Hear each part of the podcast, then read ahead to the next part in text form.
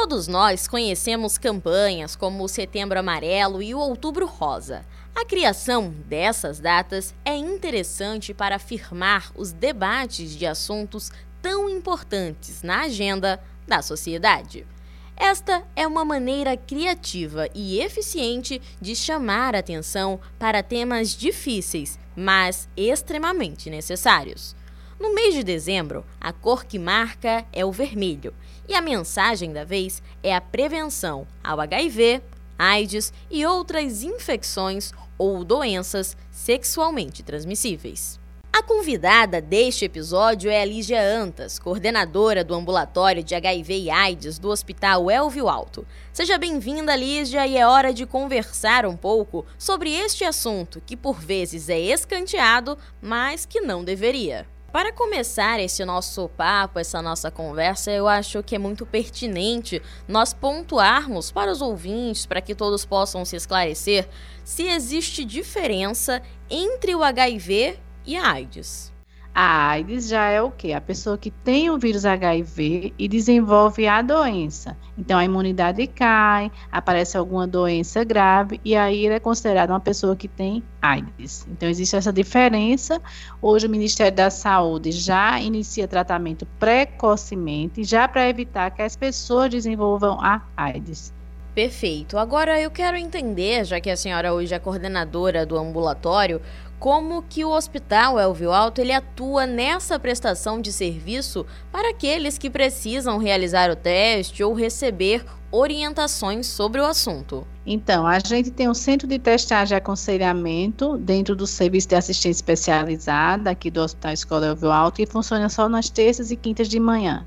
Mas o Pan Salgadinho, o Hospital Universitário e os postos de saúde, eles realizam o teste rápido para HIV. Após a realização desse teste rápido em uma dessas unidades, o paciente que der positivo, é, teste rápido positivo para HIV, ele é encaminhado para um dos serviços de assistência especializadas para fazer todo o acompanhamento, tomar medicação, iniciar o tratamento e fazer o acompanhamento com a equipe multidisciplinar. Joia, e agora eu quero entender, já que a gente passou por um cenário de meses de pandemia e ainda nos encontramos com algumas medidas de restrição, algumas medidas de controle sanitário, como que foi a procura das pessoas para a realização desses testes nesse ano que foi tão atípico e principalmente durante esse período pandêmico? As pessoas se direcionaram, pelo menos, ao Elvio Alto, às demais unidades, caso a senhora tenha esse conhecimento? Então a gente percebeu essa é, que essa diminuição da procura foi deixado de testar.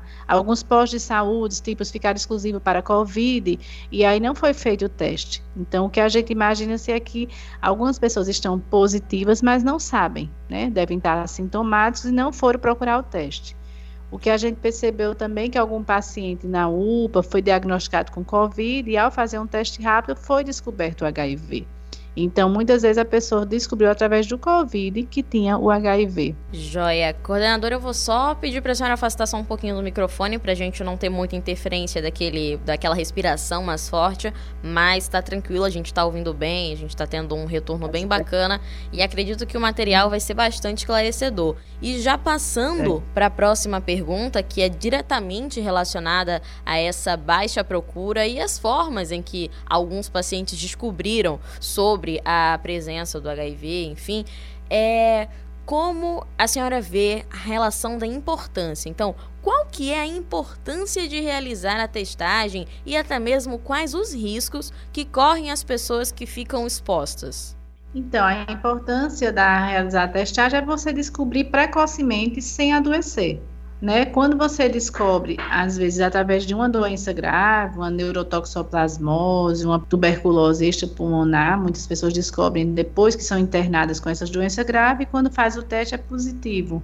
Então, assim, é muito importante o diagnóstico precoce. Então, como tem teste rápido nas unidades de saúde, no centro de testagem, é extremamente importante que se saiba precocemente para não adoecer do vírus HIV. É, eu gostaria de esclarecer uma coisa que hoje ainda gera, além de dúvidas, uma nuvem de mitos, uma nuvem nebulosa, vamos dizer assim. Eu dei uma lida sobre as formas em que os pacientes descobriam, enfim, os tipos de paciente que poderia testar positivo para o HIV e AIDS. E dentro dessas observações eu vi sobre as transmissões verticais, que seriam os casos em que a mãe transmitiria para o bebê. É isso mesmo? Durante o pré-natal, é de extrema importância a realização do teste rápido para HIV, porque aí já trata a mãe durante toda a gravidez para evitar que essa criança venha a desenvolver o vírus. E aí o que é que aconteceu? Como alguns pré-natais foram suspensos, as pessoas deixaram de fazer durante essa pandemia, deixaram de fazer o teste rápido. E aí teve crianças que foi diagnosticada na hora do parto ou depois. Então, assim, às vezes a criança é, podia ter sido evitada. Então, a chance, quando você faz o tratamento durante a gravidez, até na sala de parto, tem uma chance de 99% dessa criança ser contaminada. Mas para isso tem que ser feito o tratamento. E aí, às vezes também, ela tá, a mãe está amamentando, né? Não, é, às vezes muda de parceiro durante a amamentação e aí transmite através do leite materno né? Então, assim, a gente preocupa muito-se com isso, né? A importância de realizar o teste. E confirmada a contaminação da criança, enfim, passou, como dizem, batido esse cuidado da mãe, esse cuidado antes do, do parto do bebê. Algum risco é corrido por essa criança no decorrer da vida, além da presença do próprio vírus? Se a mãe tomou durante a gravidez medicação, tem uma chance muito grande de não ter a transmissão vertical. A criança vai ser acompanhada até um ano de idade, faz exames para ver se ela foi é, contaminada ou não. Mas tem uma chance muito grande de não ser contaminada se for usado o antirretroviral.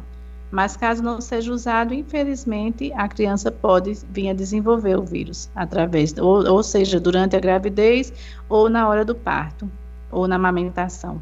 Então, para finalizar, coordenadora Lígia, eu gostaria de um momento, vamos dizer assim, para que a senhora pudesse deixar uma mensagem que seja válida para conscientização desse mês e dessa causa. O primeiro dia do mês de dezembro já foi temático em prol desse dezembro vermelho, mas acredito que a conscientização ela seja válida para todo o mês de dezembro e para todo o ano. Então, seja uma gestante ou seja uma pessoa que ache que tenha sido exposta ao vírus, enfim, qual que é a importância de realizar esse teste, de realizar esse acompanhamento? Em primeiro lugar, a prevenção. Né? Então, o que é a prevenção? É não compartilhar objetos pérfuro-cortantes e usar o preservativo em todas as relações sexuais. Em primeiro lugar, isso. Segundo lugar, é de extrema importância fazer o teste rápido. Então, é procurar o teste rápido para ser diagnosticado precocemente. Mas eu sempre digo, a nossa arma ainda é a prevenção. Né? Então a gente sabe que o preservativo é distribuído gratuitamente, é, já se explica-se como se usa o preservativo. Então, assim, ainda é a melhor arma a prevenção.